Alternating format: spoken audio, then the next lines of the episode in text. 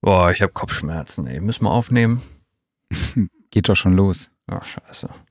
Kopfschmerzen, nebenan wird gebaut, da hämmert es die ganze Zeit. Ich habe noch nicht genug Kaffee gehabt. Äh, kann direkt wieder aufhören. Ja, dann ist jetzt die, dann müssen wir so viel reden, dass deine Kopfschmerzen weggehen. Geht das? Ja, das geht. Ich, ich trinke auch einfach genug Kaffee dabei, dann überlebe ich das hoffentlich. Moin zusammen. So, Marc, du bist wieder in Deutschland. Äh, du hast die NAM überlebt. Ähm, welcome back. Genau, ich bin tatsächlich schon in der Zeit angekommen. Ich hatte diesmal gar keinen Jetlag. Komischerweise, normalerweise habe ich hin gar keine Probleme und zurück mega krass, da komme ich gar nicht rein. Aber dieses Mal hat alles gut funktioniert. Ich bin jetzt auch wieder zurück. Zurück äh, in einem warmen Wetter. Für mich ist das ja hier jetzt gefühlt äh, wie Sommer. Ich komme ja aus minus 36 Grad, wobei ich einen Zwischenstopp gemacht habe noch in LA, wo es dann minus 17 Grad war, also ein Temperaturunterschied von von fast, äh, wie viel sind es genau, 50 Grad oder so? Du hast ja, gerade minus 17 Grad gesagt, wahrscheinlich eher plus 15 Grad, äh, plus 17 Grad, ne? Plus 17 Grad, ja, genau. Ja, okay. Und in Kanada hatte ich minus 36. Habe ich plus 17, minus 17 gesagt? Ja, genau. Ich habe gerade schon gedacht, also wenn LA minus 17 Grad hat, dann ist Klimawandel aber äh, hoch 3. Nee, nee, so schlimm war es dann doch noch nicht in LA. Aber es war tatsächlich schon kalt für LA. Also ich hatte mir da noch mehr erhofft. Aber naja, ich hänge ja sowieso die ganze Zeit in der Messehalle rum. Von daher war das sowieso jetzt nicht so mega spannend. Wir haben uns nur noch am letzten Tag einen, ähm, einen Spaziergang in Venice gegönnt, bevor wir dann zum Flughafen sind und zurück nach Frankfurt geflogen waren. Und ja, über die NAM-Highlights haben wir ja schon gesprochen. Mein Name ist übrigens Marc Bohn. Mein Name ist Klaus Beetz. Wir fahren mal ganz kurz hier das Intro ab und dann erzählst du noch ein bisschen was zur NAM bzw. wir und über deine Reise in Kanada. Genau.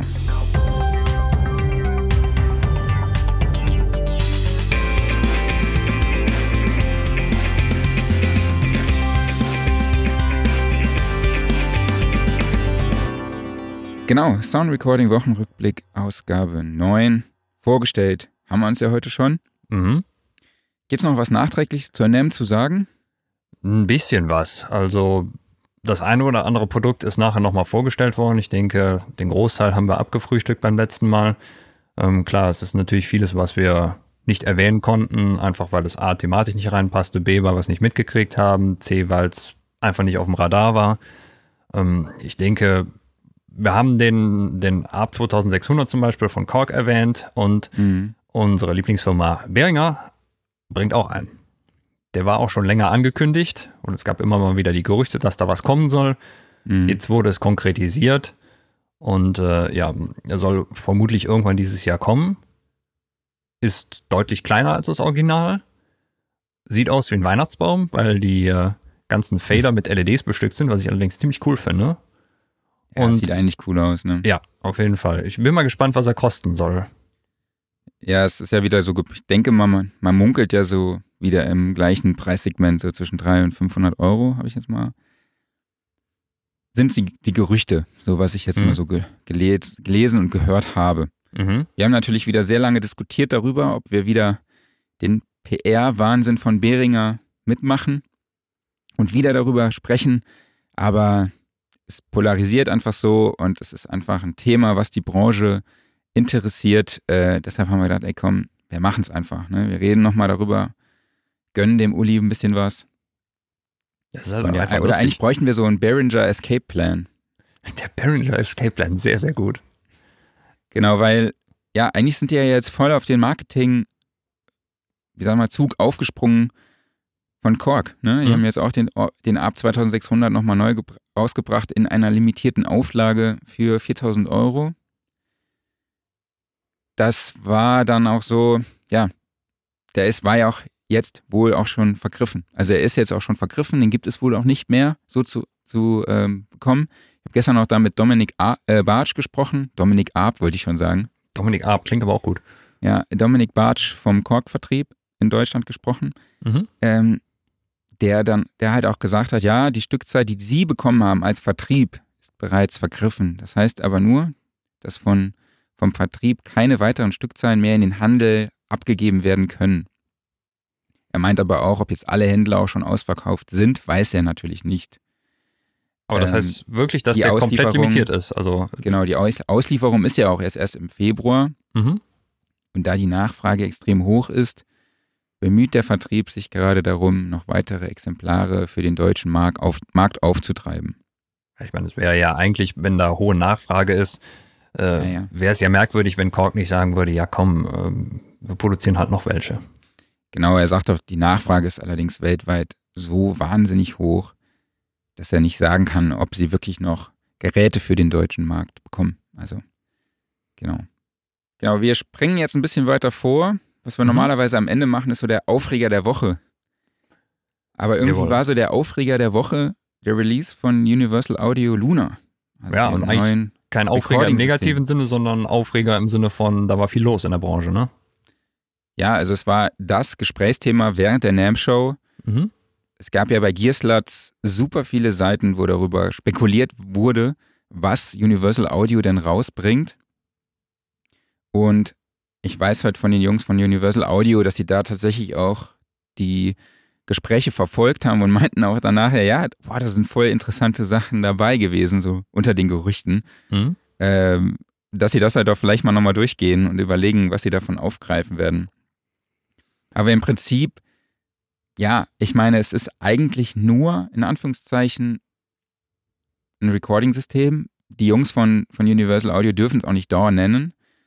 Also, äh, die dürfen mhm. nicht den, die, den Begriff DAW dafür verwenden. Mhm. Das ist wohl ein internes Politikum. Und was die an Marketing-Hype da gemacht haben, ja, auch auf der NAM-Show, das war wirklich so krass. Also es gab tatsächlich eine Art Museum, mhm. konnte man sich anstellen und wurde dann auch durch dieses Museum geführt. Also es gab dann verschiedene Stationen, also war ein Stand an deren, ein abgetrennter Bereich auf ihrem Stand und wurde dann durch verschiedene, über, ja, durch verschiedene Stationen geführt. Also es mhm. gab dann irgendwie fünf, sechs Stationen. Man, man hatte einen Kopfhörer, man konnte sich an jeder Station einklinken, dann lief dann ein Video, alles so im Style von einem Raumfahrtsmuseum. Überall liefen dann auch Videos ab und Ach, geil. ja, das war schon, das war schon wirklich krass. Und man ja. hat dann natürlich auch die, das Produkt gehört. Mhm.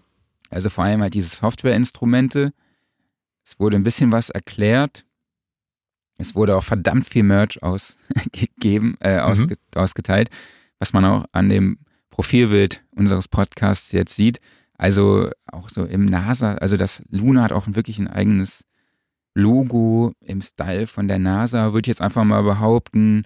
Alle, alle UA-Mitarbeiter trugen Jacken, also so schwarze Bomberjacken mit Aufnähern von Luna und es war wirklich ähm, Mützen, es gab irgendwie so Schottgläser, es gab die, habe ich gesagt, schon erwähnt, dass die, es die Aufnäher auch mitgab. Also ich habe jetzt auch Aufnäher zu Hause und ja, es war wirklich ein Riesenbohai darum. Also es Wahnsinn. war, alle haben auch davon halt gesprochen, obwohl es ja eigentlich nur eine abgespeckte DAW ist. Ja? Also ja. es war, es war wirklich krass. Also und, und DAW darf man es nicht nennen. Warum darf man das eigentlich nicht DAW nennen? Das ist doch Quatsch.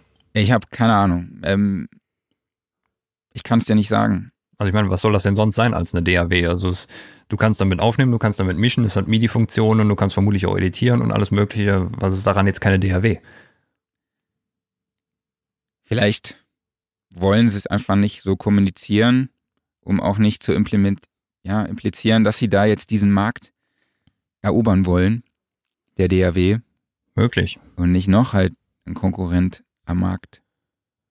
Vielleicht wollen ja, sie dem Ganzen auch so ein bisschen diesen Hardware-Charakter geben, weil du hast ja immer dadurch, dass halt äh, zumindest die UA-eigenen Plugins auch so grafisch schön da eingebunden sind, als ob es halt ein in Software gegossenes Recording-Studio ist. Ne? Mhm. Irgendwie sowas. Aber im Endeffekt ist es nur ein Marketing-Gag, dass sie es nicht DAW nennen wollen, weil es ist nichts anderes. Ja, und es gibt es halt auch nur für Mac only. Und halt auch nur für diejenigen, die natürlich ein Apollo-Interface haben. Ja. Was halt also eigentlich auch schon der Kritikpunkt ist. Genau. Also das Ganze dauerte, also ich habe jetzt rausgehört, dass, dass hier wohl schon seit fünf Jahren daran arbeiten. Mhm. Ähm, und das sind halt jetzt natürlich auch die ganzen Softwareinstrumente drin. Also was heißt, wie viele sind drin? Drei oder vier? Also ich glaube so ein Digitalpiano. Glaube drei sind es insgesamt, ne? Genau, den, der Minimoog, dann das Rayville Grand Piano und Shape. So, so ein universelles Multi-Instrument mit diversen Mhm. Sounds, habe ich gehört. Wofür sie auch mit anderen Herstellern zusammengearbeitet haben. Ich glaube, du kennst ein paar davon, oder? Kann das sein? Ähm, namentlich, aber ich habe mit denen noch nicht selber zusammengearbeitet. Okay. Ja, es waren Spitfire Audio, Orange Tree Samples, ja, und gab wohl auch weitere Zulieferer von Samples. Mhm. Ja, was ich halt auch spannend fand, ich meine, ja, es gibt, dass es auch die MIDI-Funktion gibt, finde ich super. Mhm. Ich frage mich halt weiterhin, warum es kein MIDI ein und MIDI-IO gibt an den Interfaces. In, an Aber- gar keinem Apollo? Nee. Okay. Also, ne. Hm. Ähm, es gibt dann diese Neve-Summierung, die man Mhm. halt bei der Aufnahme schon anwenden kann und eine Mhm. Studer-Bandmaschine, um halt so ein, so ein Sättigungstool zu haben. Mhm. Genau. Und also ich weiß nicht mehr, wie rum habe ich es eben erzählt. Das Teil ist ja Latenz, die Aufnahme soll ja latenzfrei sein. Mhm. Das heißt, die DSP, die auf dem Apollo läuft, ist, wird ausschließlich für den Recording-Prozess verwendet Mhm. und die Plugins lauf, laufen dann nativ auf dem Rechner. Ja, das ist tatsächlich noch so eine Sache, die habe ich noch nicht ganz begriffen und äh, man muss auch sagen, die, die Informationen von Universal Audio sind da momentan noch etwas, äh, ja, etwas rar, aber irgendwie kann ich es mir nicht richtig vorstellen, dass die Plugins zwischen auf der, ich nenne es jetzt UAD-Karte, weil irgendwie, ich, es sind für mich immer noch UAD-Plugins, ähm, berechnet werden und dann auf die, die Rechner-CPU hin und her switchen, weil ähm, das sind ja im Endeffekt zwei völlig unterschiedliche Arten, wie Plugins berechnet werden. Mhm. Und ähm, ich meine, das ist sicherlich möglich, dass sie die, die Algorithmen portieren für sowas, aber ähm, im Endeffekt beschneiden sie sich damit ja ein bisschen selber, weil dann nehmen sie den Plugins ja den großen Vorteil, nämlich dass sie auf dem DSP berechnet werden. Und deshalb glaube ich, dass sie das irgendwie abgrenzen. Also, wie gesagt, das ist jetzt ganz gefährliches Halbwissen hier. Mhm. Aber ich denke, dass die, die reinen Universal Audio Plugins, also die, die man bisher kennt, dass die weiterhin auf den DSPs laufen, egal ob jetzt im Mix oder im, ähm, im, im Recording. Und dass dann halt zum Beispiel die, die Instrumente, ähm, dass die dann nativ berechnet werden. Wobei es Mhm. auch hier schön wäre, wenn die auf dem DSP laufen würden. Aber ja. Aber ich weiß es nicht genau. Auf der anderen Seite finde ich es halt total cool, dass es für das Setup aus der Hardware und Software von, von den Apollo-Interfaces von Universal Audio und dem Mac als Betriebssystem jetzt einfach auch eine angepasste und optimierte DAW, ich nenne es jetzt einfach so, gibt. Mhm. Also ich kann mir schon vorstellen, dass das die Rechenleistung auch nochmal ähm, verbessert, sage ich Ja. jetzt einfach mal. Und dass Ja. auch dass dieses ganze geschlossene System dann halt auch wirklich optimiert ist. Das kann ich Genau. mir schon vorstellen. Also Ja, bin ich komplett dabei. Also ähm, das ist eigentlich immer der große Vorteil und der große Nachteil von einem geschlossenen System. Du kannst es natürlich optimieren. Du kannst, wenn du da genug Arbeit reinsteckst, einfach das Optimum an Leistung rausholen. Der Nachteil ist halt, äh, es können halt nur die mitspielen, die sich genau an die Regeln halten. Sprich, du musst ein, äh, ein Universal Audio Interface haben und du musst auf Mac unterwegs sein. Und mh. das schließt halt viele Leute aus und das ist der große Kritikpunkt an dem System. Aber ja gut, dessen sind sie sich ja bewusst. Das ist halt Mhm. genau für ihre Kundschaft. Ob das jetzt so viele Leute zusätzlich zu Universal Audio hinlockt, weiß ich nicht. Nee, aber ich glaube, dass sie den bestehenden Usern damit einen Mehrwert geben. Ja. Könnte ich, also ich meine, das ist Ja. ja auch kostenlos. Ja. Genau. Was ich mich halt auch noch frage, ist, darüber habe ich jetzt noch gar nichts gehört, ob sie die DAW halt offen machen. Ob, ob, also für andere Plugin-Hersteller. Dann Also du kannst auf jeden Waves-Plugins. Fall, also du kannst Audio-Unit-Plugins einbinden, das geht. Ah, ja, okay. VST nicht. VST nicht, okay. Ja, und was, ja, das müssten sie auch dringend einbauen. Aber gut, ich meine, die sind ganz am Anfang. Ähm, Mhm. Da kommt einiges. Ich meine, jede DAW hat klein angefangen. Und das ist wahrscheinlich auch jetzt momentan noch der Hauptknackpunkt auch, weil zum, zum Aufnehmen und Mischen kannst du das wunderbar verwenden. Aber ich denke, sobald es dann an Spezialaufgaben geht, das kann es halt einfach noch nicht, weil dafür die Funktionen noch nicht geschaffen sind. Da musst du Mhm. halt auf andere Systeme ausweichen. Aber gut, dessen ist man sich dann bewusst und Gut, man weiß ja auch, dass bei Universal Audio viele Entwickler sind, die vorher bei, ja, die oder beziehungsweise die an der Entwicklung einer etwas größeren DAW beteiligt waren. Also das Mhm. Know-how ist sicher da. Auf jeden Fall. Und ich bin mir sicher, dass da in, nächst, in nächster Zeit auch was kommen wird. Also noch mehr. Aber ja, die Frage ist halt auch dann, warum sieht überhaupt ein Hersteller eine Notwendigkeit, jetzt eine, ein neues Recording-System auf den Markt zu bringen? Ja, ja das, also, das weiß ich eben auch nicht. Also, wie gesagt, ähm, ob du so viele neue Kunden dafür dann zu Universal Audio hinlockst, da bin ich mir nicht so sicher. Also du kannst die, ähm, mein, der große Vorteil von ihnen sind ja ihre Plugins, die dann auf dem DSP laufen. Mhm. Abgesehen davon, dass natürlich die Sachen generell von der Qualität sehr, sehr gut sind.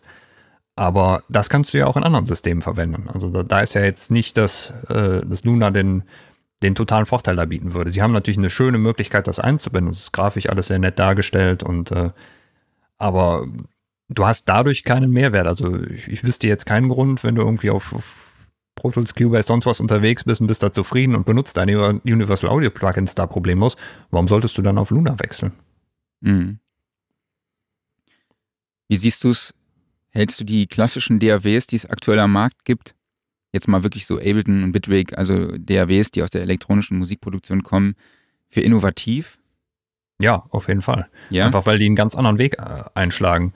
Weil ich, also es ist mir zum Beispiel sehr oft ähm, habe ich das gelesen, dass äh, User, die sich jetzt beispielsweise an, an Ableton und auch Bitwig, was dem ja relativ ähnlich ist, äh, gewöhnt haben, dass die den klassischen Workflow, den beispielsweise ein, ein Cubase oder ein Pro Tools bietet, was ja eigentlich eine Nachbildung eines alten Recording-Setups ist. Also sprich, du hast deinen mhm. Aufnahmepart und du hast einen simulierten Mixer, der auch wirklich aussieht wie ein altes Mischpult. Ähm, dass sie das halt überhaupt nicht mehr up-to-date finden, weil man so halt heute nicht mehr produziert, sondern da hast du wirklich so diese, äh, diese Bearbeitungsweise, die viel, viel tiefer drin ist. Du bist direkt auf, auf Channel-Ebene, auf Sample-Ebene, du hast halt das alles irgendwie integriert. Da gibt es zwar auch dieses Mischpult, aber es ist halt einfach viel, viel abstrakter dargestellt. Und deshalb äh, finde ich das auf jeden Fall innovativ, weil es ein komplett anderer Ansatz ist. Und Luna ja. ist eigentlich der krasse Gegenentwurf dazu. Das ist halt so richtig klassisch gehalten.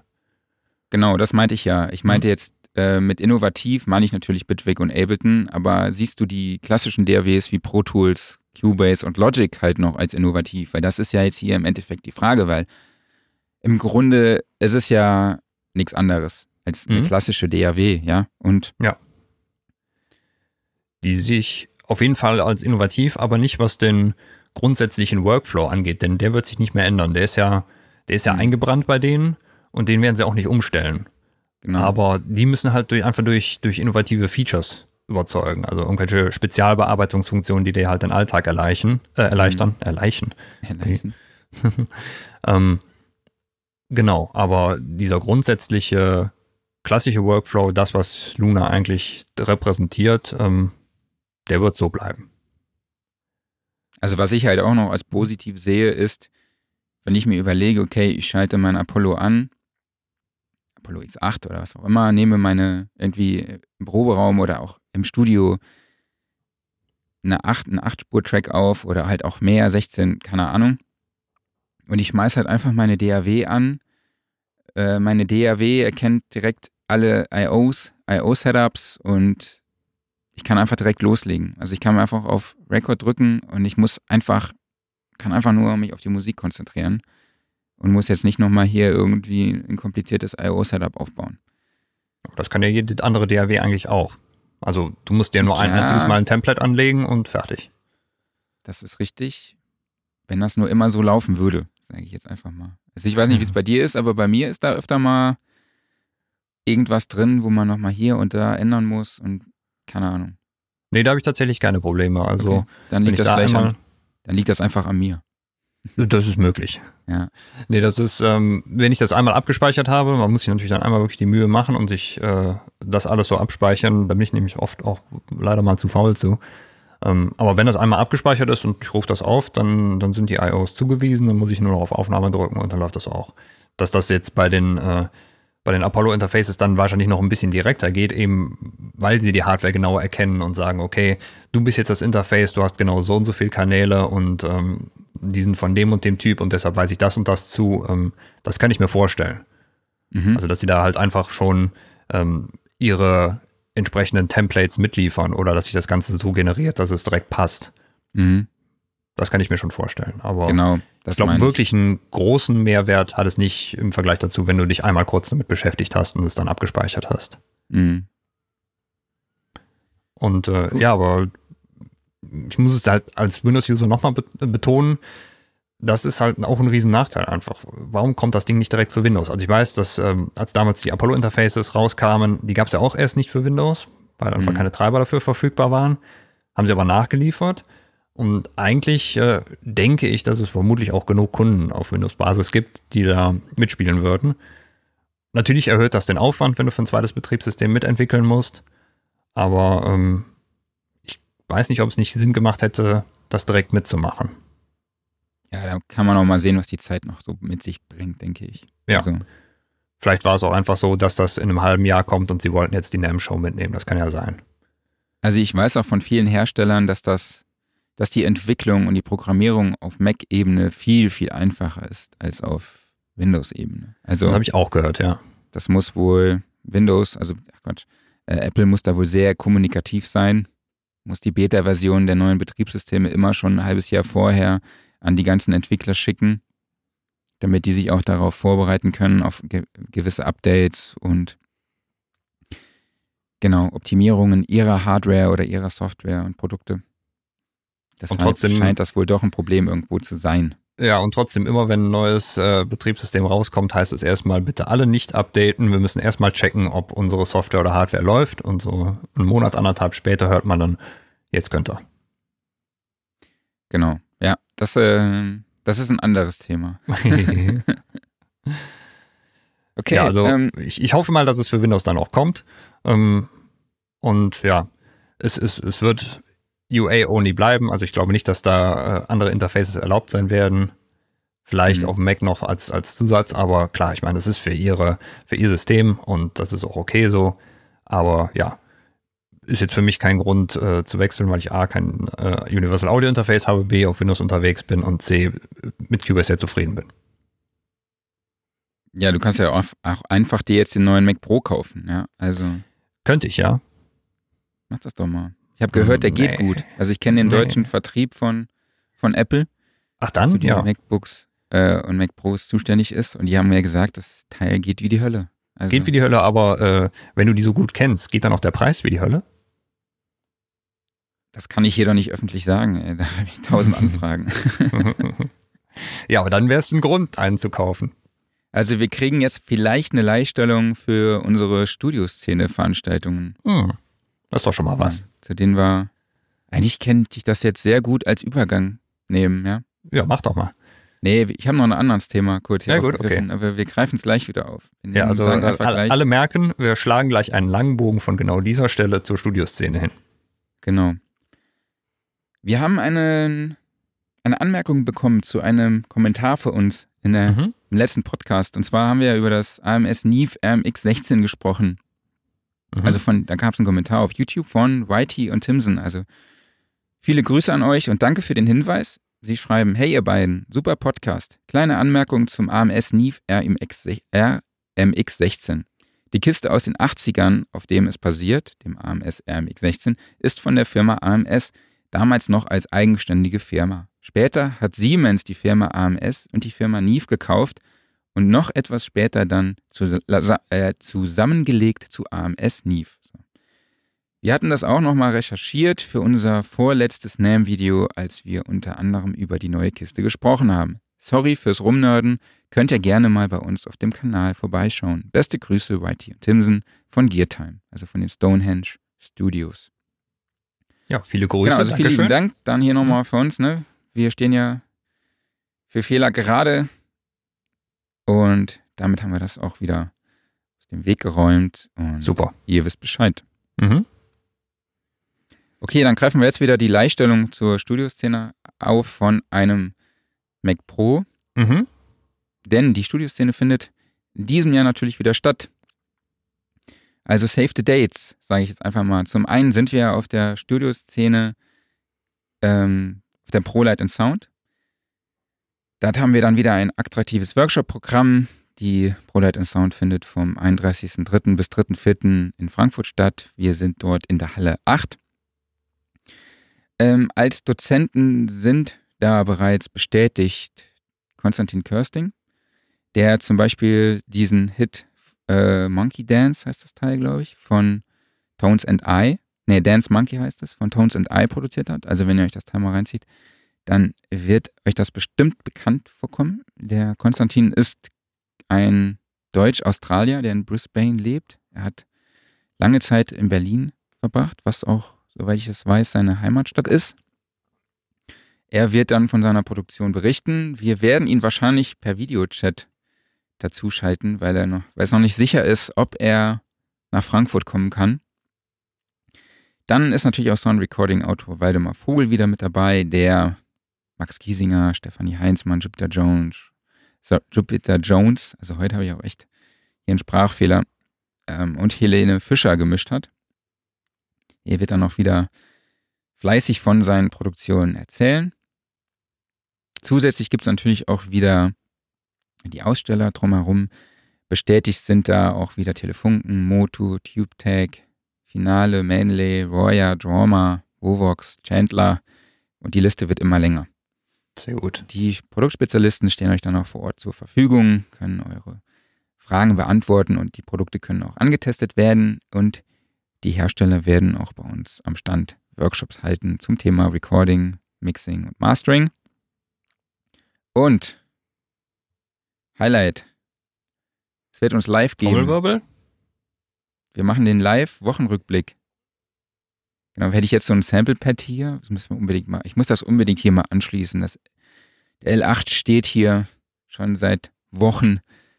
Die Pads sind schon programmiert und wir nutzen es immer noch nicht. Aber vielleicht ja. ist das jetzt die Aufgabe für nächste Woche. Das hört sich doch mal gut an. Also, äh, ihr habt es alle gehört, nächste Woche haben wir Samples hier dran. Genau.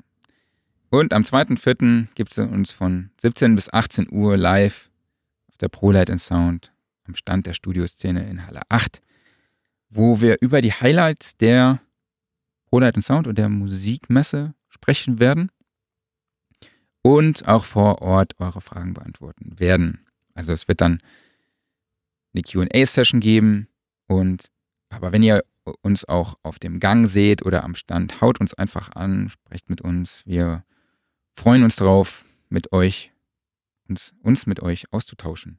Ich bin super gespannt. Also erstmal darf ich meine Herztabletten nicht vergessen und zum anderen ähm, du hast mich auch so ein bisschen überfallen damit. Ich habe das so ganz zufällig hier in dem Dokument gelesen. Was hat er denn da geschrieben? Äh, ah, Live-Podcast auf der Pro, Live-Podcast, Pro-Leiten Sound, dann und dann. Okay. Guck ja, mal schnell im Kalender, ob du da halt auch was, ob du da Zeit hast. Du hörst mir nie zu, ne? Nee. Sollte ich? Ab und zu vielleicht, wäre es mhm. ganz cool. Ja, und Nein, also, außerdem. Stimmt, wir haben da mal drüber gesprochen, das ist richtig.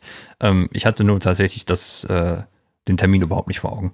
Ja, ich glaube jetzt, weil du den Termin siehst und dass die Zeit auch feststeht, das heißt, es ist jetzt wirklich fix und wir kündigen das hier an. Mhm. Ich kann verstehen, dass sich das ein bisschen unter Druck setzt. Ja.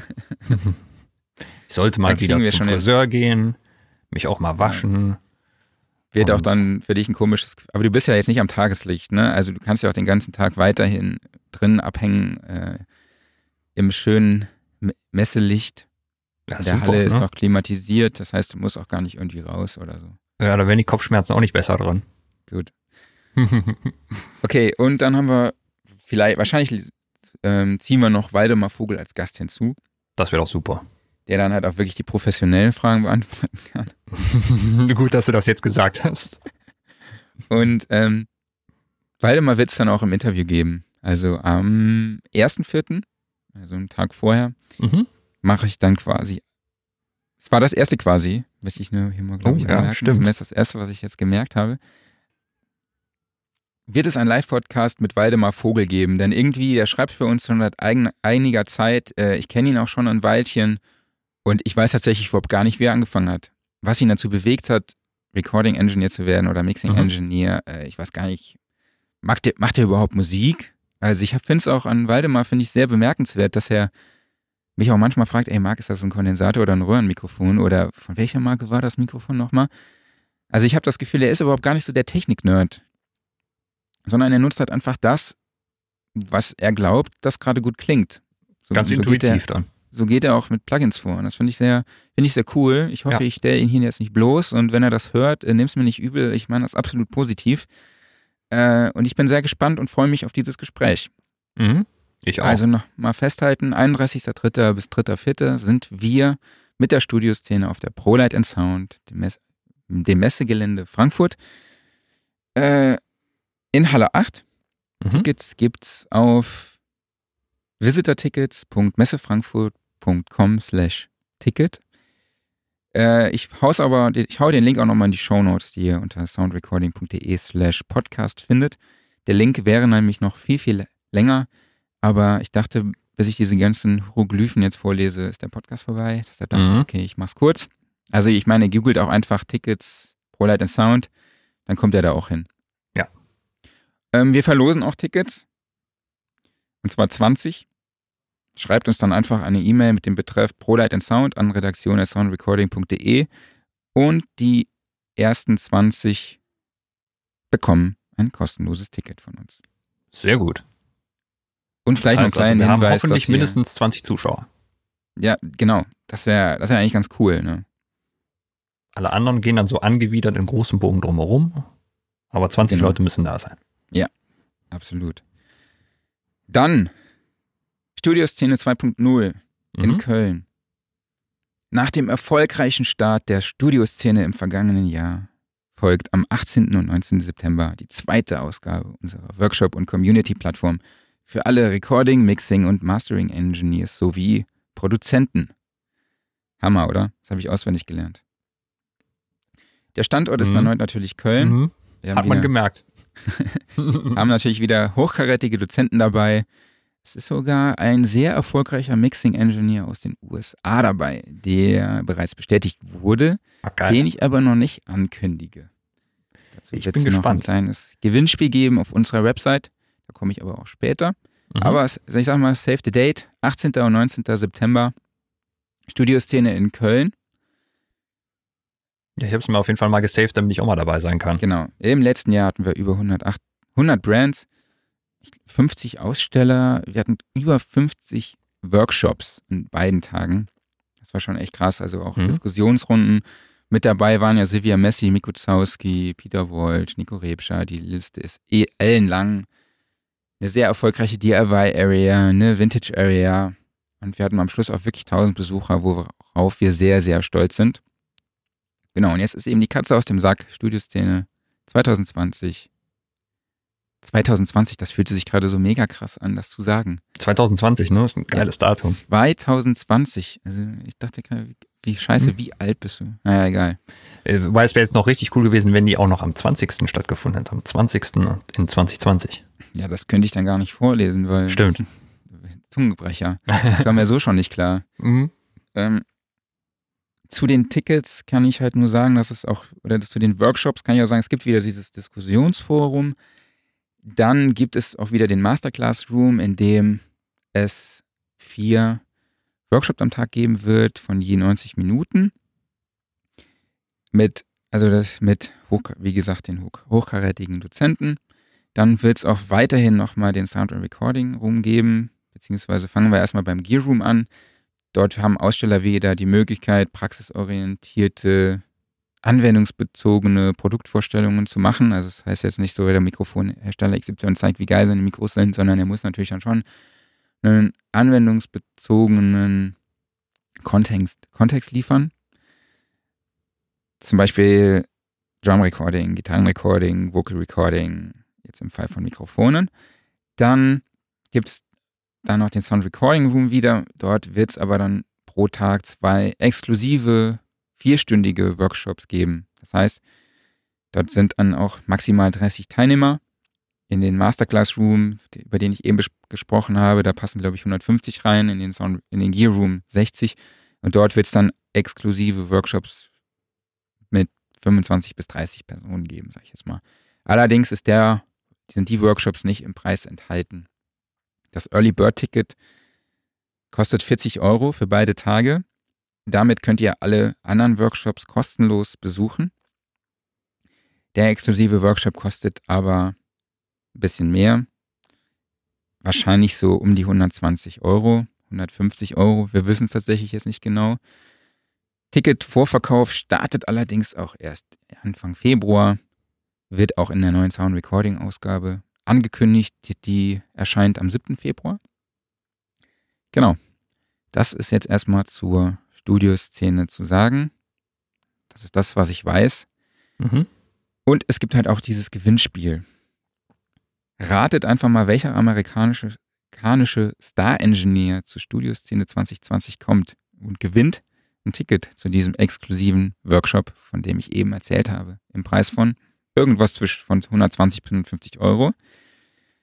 Das Gewinnspiel läuft über die nächsten Wochen auch auf unserer Website. Wir werden es auch in unserem Podcast immer wieder anteasern. Schreibt uns einfach eine E-Mail oder postet unter diesen Beitrag des Podcasts und auf der Studioszene Facebook-Seite. Es gibt aber auch auf der Facebook-Seite der Studioszene einen Anteaser zum Save the Date der Studioszene. Dort könnt ihr es auch drunter posten. Also postet einfach überall auf Facebook, egal wo. Es gibt aber auch immer einen Hinweis wöchentlich. Wir starten einfach mal mit, die Initialien des Engineers sind die gleichen wie meine. Jetzt müsstet ihr natürlich Mm. wissen, wie ich heiße. Mhm. Ich denke mal, das ist einfach rauszufinden. Ihr müsstet am Anfang und am Ende mal zuhören. Und das ist jetzt so der erste Hinweis. Ich finde eigentlich, der Hinweis ist schon relativ deutlich. Ich meine, du weißt es ja. Ich weiß, wie du heißt, aber ich weiß noch nicht, wer kommt. Und ich möchte auch nicht, dass du ich es mir verrätst und ich will es erraten. Hast du schon? Verdammt, siehst du, ich höre ja dir nicht zu. Aber errate es jetzt bitte nicht jetzt hier. nein, nein.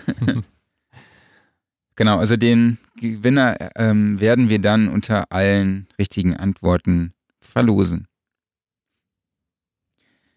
Genau, also 18. und 19. September Studioszene 2020 in Köln. mhm. Alle Infos zum Programm findet ihr unter www.studioszene.de und www.soundandrecording.de. Und ja, weitere Infos und Spekulationen findet ihr natürlich auch in unserem wöchentlichen Podcast. Jawohl. Jetzt hatten wir die, die NAM-Show. Jetzt hatten wir die ProLight and Sound. Wir hatten die Studioszene. Wir hatten dreimal Messe. Also die Messe ist jetzt quasi gelesen. Hm. Brüller. Nächstes Thema. Ja, wir haben jetzt noch 20 Minuten. Mhm. Wie, wie filmen wir die? Ja, willst du was erzählen? Aus Kanada? Genau, ja, hätte ich natürlich ziemlich Bock drauf. Dann leg Hm. mal los. Ja, was soll ich sagen? Es war einfach der Wahnsinn. Es war wirklich cool. Ich dachte am Anfang, okay, du bist nur fünf Tage da, du hast wahnsinnig viele Termine. Hast du überhaupt Zeit für Sightseeing? Lohnt sich das überhaupt? Oder ist das vielleicht doch zu spontan und kurzfristig? Aber es hat einfach alles gepasst. Es war einfach arschkalt. Es waren minus 36 Grad. Ich hatte am Schluss sogar eine Kälteverbrennung. Wenn mich jemand angerufen hat oder mir WhatsApp geschrieben hat, habe ich ihn jedes Mal verflucht, weil ich meine Handschuhe ausziehen musste, wenn ich draußen war. Ich wollte natürlich auch Bilder machen.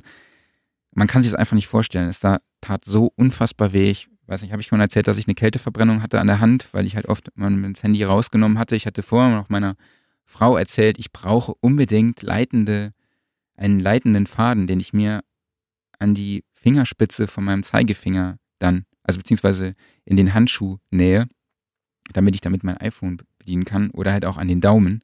Sie meinte, äh, sag mal, hast du sie noch alle? Und im Endeffekt hätte ich das wirklich sehr gerne getan. Ja, das kann ich mir vorstellen. Also ich habe letztens noch beim Spazierengehen mit meiner Frau philosophiert, da waren es draußen gerade so ja, minus zwei Grad. Und wenn man jetzt überlegt, du hast diese minus zwei Grad im Verhältnis zu, sagen wir mal, guten 30 Grad hier im Sommer, das ist ja schon ein ziemlicher Unterschied. Und wenn man jetzt diesen Temperaturunterschied nimmt und den nochmal ins Negative reinpackt, Mhm. wie arschkalt muss das sein? Nee, man kann sich das wirklich nicht vorstellen. Also, ich hatte mich Gott sei Dank vorher auch informiert. Ich habe mit vielen Leuten von den Studios ge gesprochen, die ich halt auch die ich besucht habe dann nachher. Und die haben halt gesagt, ja, auf jeden Fall warme Handschuhe, festes Schuhwerk, dicke Socken und ähm, auch Layer war halt, also Schicht, Schichten war halt einfach Mhm. die Lösung, ja. Und also ich bin halt dann auch am ersten Abend, als ich dann in Calgary gelandet bin, also ich bin von Frankfurt nach Calgary geflogen und ich war 20 Minuten draußen und mir ist der Bart gefroren. Also Wahnsinn. das war, ich so, griff mir so in den Bart und äh, dachte, Alter, es geht ab. Und am letzten Tag sind wir sogar die, die Wimpern und die Augenbrauen gefroren. Also das war. Der Schwede. Das war wirklich unfassbar. Und die Straßen waren auch in Calgary echt leer. Also gut, es war, ich war dann halt auch samstags, war ich bei einem Eishockeyspiel. Mhm. Da eine halbe Stunde davor war gar nichts los. Die Leute sind wirklich komplett pünktlich gekommen, haben den Parkplatz, ihr Auto auf ihren SUV auf dem Parkplatz abgestellt, sind in die Arena geströmt und ja, und danach auch so schnell wieder, schnell wieder raus und dann auch wieder ab. Also das war, war schon echt krass. Wahnsinn. Also Kanada ist echt kalt momentan gerade, aber warum bist du überhaupt dahin geflogen? Sag doch nochmal genau. ganz kurz. Also ich bin ja immer jedes Jahr auf der NAM Show, bin aber riesen Kanada-Fan und auch Edmonton Oilers-Fan, also Eishockey. Deshalb dachte ich, okay, ich gucke mal einfach, wann die spielen. Tatsächlich war das wirklich die Intention. Weil meine Frau und ich überlegt hatten, wirklich mal nach Kanada zu ziehen für ein halbes Jahr. Und das hat jetzt, weil wir jetzt ein Haus bauen, nicht geklappt. Also dachte ich, ach komm, ich muss da unbedingt mal hin. Ich verbinde das. Und dann habe ich halt geguckt, okay, die Oilers spielen irgendwann in, zu Hause gegen gegen Nashville, aber ich wäre eigentlich am 12. geflogen nach Calgary, weil das der einzige, das, das war die in der Nähe. Calgary ist in der Nähe von Edmonton, also mhm. also ich glaube nur vier Stunden entfernt, was für Kanadier wirklich richtig um die Ecke ist eigentlich. Mhm. Dachte ich, fliege ja nach Calgary und fahre dann von dort nach Edmonton. So, und dann habe ich ja festgestellt, dass die Oilers am Sonntag, Samstag bereits in Calgary spielen. Dann habe ich das, das Spiel auch noch mitgenommen. dann dachte ich, okay, komm, guckst du einfach mal, was für Studios gibt es überhaupt in Kanada? Ne? Welche Studios liegen da vielleicht auf dem Weg? Was kannst du dir noch angucken? Kannst du vielleicht noch durch den Nationalpark gucken? Da habe ich mir einfach eine richtig coole Tour rausgesucht, die in dem Studio Bell in Calgary begann. Das heißt, das Studio Bell ist das New Modern Music Center oder auch New, nur New Music Center. Das ist ein mhm. riesiges Museum. Wenn ich Museum sage, dann meine ich Museum. Das ist jetzt nicht so irgendwie wie das, äh, wie heißt das, die Historie von, ähm, keine Ahnung, was soll ich da sagen, irgendein Kaff auf dem Land oder so, sondern mhm. wo es dann irgendwie so drei Räume gibt und so ein paar Sachen. Bei uns im, im Saarland gibt es so das, das, das Warnmuseum. Da sind dann irgendwie, irgendwann wurde dann so ein Steinzeitmeißel mal gefunden. Das ist das absolute Highlight in diesem Museum. Okay. Ähm, und sowas war das halt nicht. Das ist ein riesen architektonisches Meisterwerk. Das ist wirklich mhm. unfassbar krass. Das Teil führt sogar über eine Straße und ist auch noch über ein Gebäude gebaut. Also über ein anderes Gebäude, was eine Event-Location ist und ist einfach unfassbar. Und in diesem Museum sind halt Musikinstrumente ausgestellt, die die kanadische Musikkultur geprägt haben. Also wirklich Gitarren, Bässe. Also sind die Bässe von dem Rush-Bassisten ausgestellt. Es gibt dort Drums, Keyboards, Synthesizer, wirklich die Anfang, Anfänge von Delta zum Beispiel sind dort ausgestellt, dem Synthesizer. Oder halt auch viele viele Pianos, viele Oldschool-Pianos, also aus dem 19. Jahrhundert, weil so alt ist ja Kanada jetzt auch noch nicht, ähm, oder aus dem 18. Jahrhundert.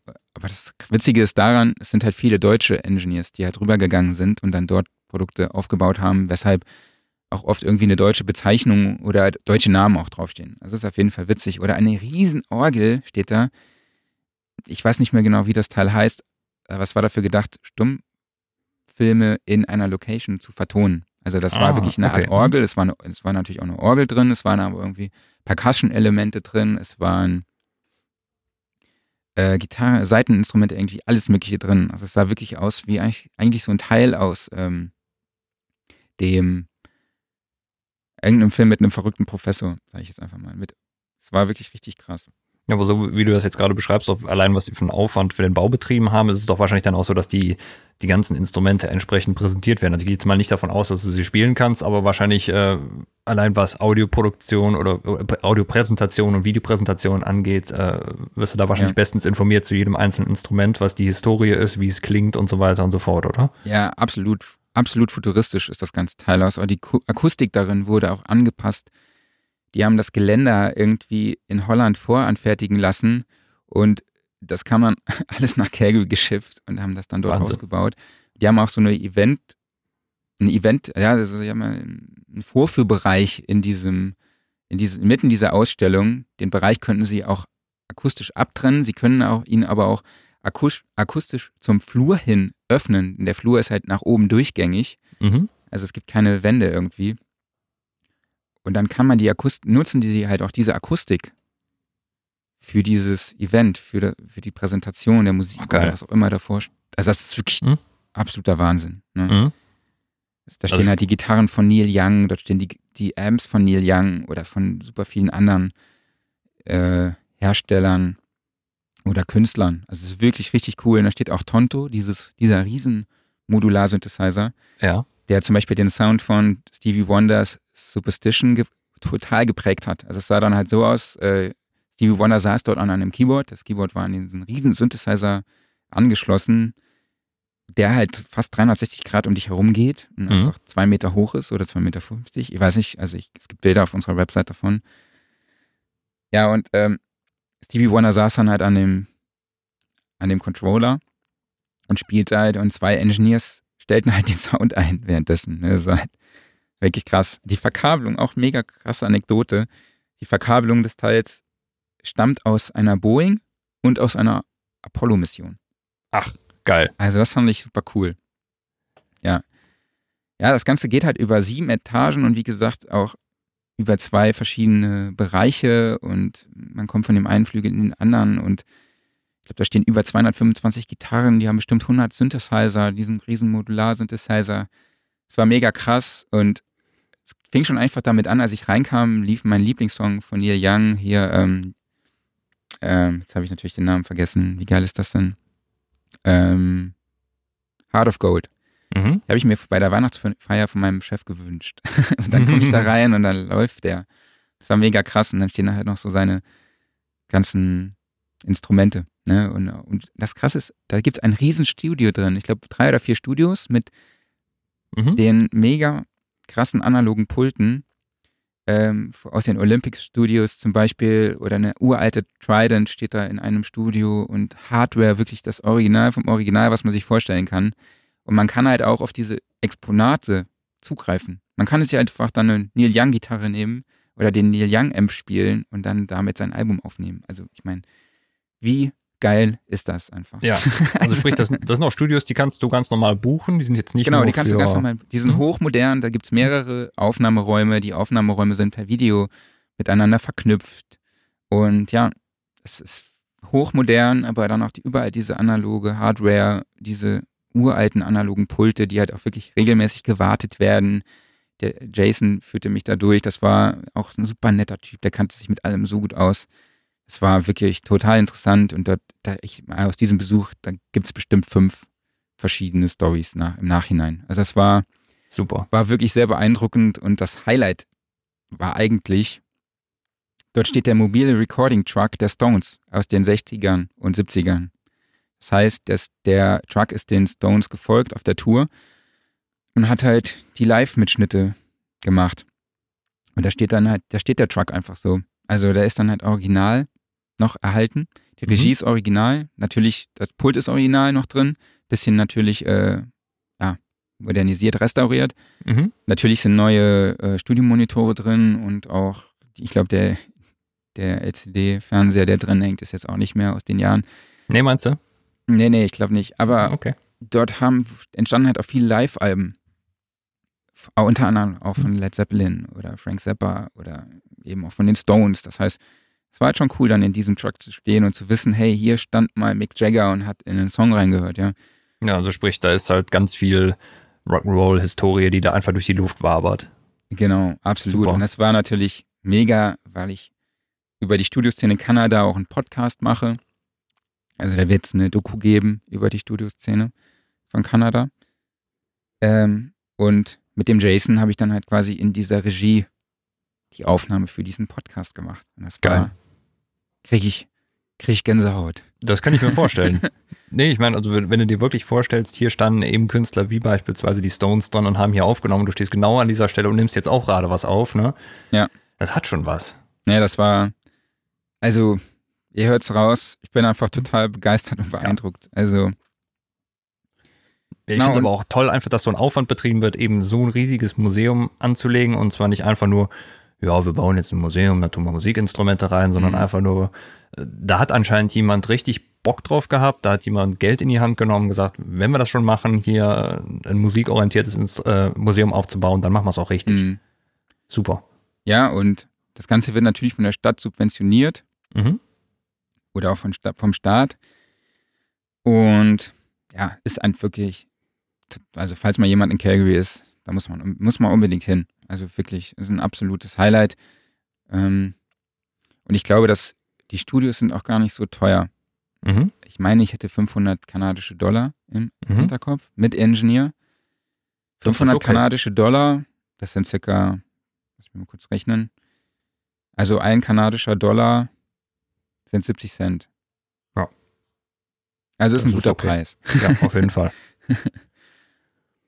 Dann ging es weiter. Genau, dann ging es weiter. Ähm, dann habe ich mir ein Studio rausgesucht, was so ein bisschen außerhalb von Calgary liegt, so 30 Minuten. Mhm. Bin dann da hingefahren und die Straßen waren natürlich auch schneebedeckt. Also die Highways waren frei, aber so die Landstraßen, die waren halt schon schneebedeckt. Dort kamen wir wirklich auch nur SUVs entgegen. Ne? Also die mhm. waren dann halt zwei Meter gefühlt höher als mein Auto. Ich hatte so einen Standard Kia, also Mittelklasse, also jetzt auch nichts mega Kleines oder so. Aber ich kann es tatsächlich auch verstehen, dass man dort jetzt SUV fährt und irgendwann sagte mein Navi ja hier geradeaus und ich dachte nur, okay, das ist ein Feldweg, da liegt Schnee, ich sehe weit und breit einfach gar kein Haus. Bin ich hier richtig? Und dann bin ich halt weitergefahren und plötzlich steht da wirklich so ein Riesenanwesen vor mir, mhm. ne? also mit einem Riesenhaus. Mhm.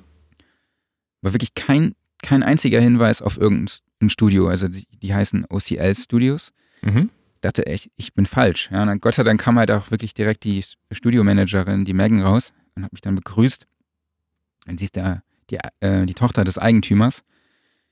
Sie hat mich dann halt erst zu, durchs Studio geführt. Äh, Im Control Room stand dann halt einfach meine Neve. Äh, die, das Studio hat, glaube ich, hat dann auch noch eine kleinere Regie für so, ja, so kleinere Produktionen einfach, dass sie vermieten. Dann gibt es einen großen Aufnahmeraum, an den zwei weitere kleinere Anraume, äh, Aufnahmeräume andocken, die dann nur durch eine Glasschiebetür getrennt sind.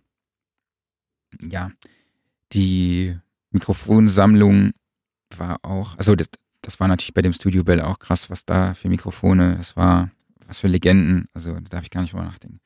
Okay, aber ja. auch hier super viele Neumann-Mikrofone, Bayer Dynamic und es war mega krass. Und die haben auch fünf Schlafplätze für die Bands mit maximal sieben Personen, haben aber halt in, in dem Wohnbereich, wo dann der Dan lebt, also der Eigentümer, dann auch nochmal ein Zimmer, wenn die Band den Producer mitbringt. Äh, dann gibt es nochmal einen Raum, der zum Proben gedacht ist.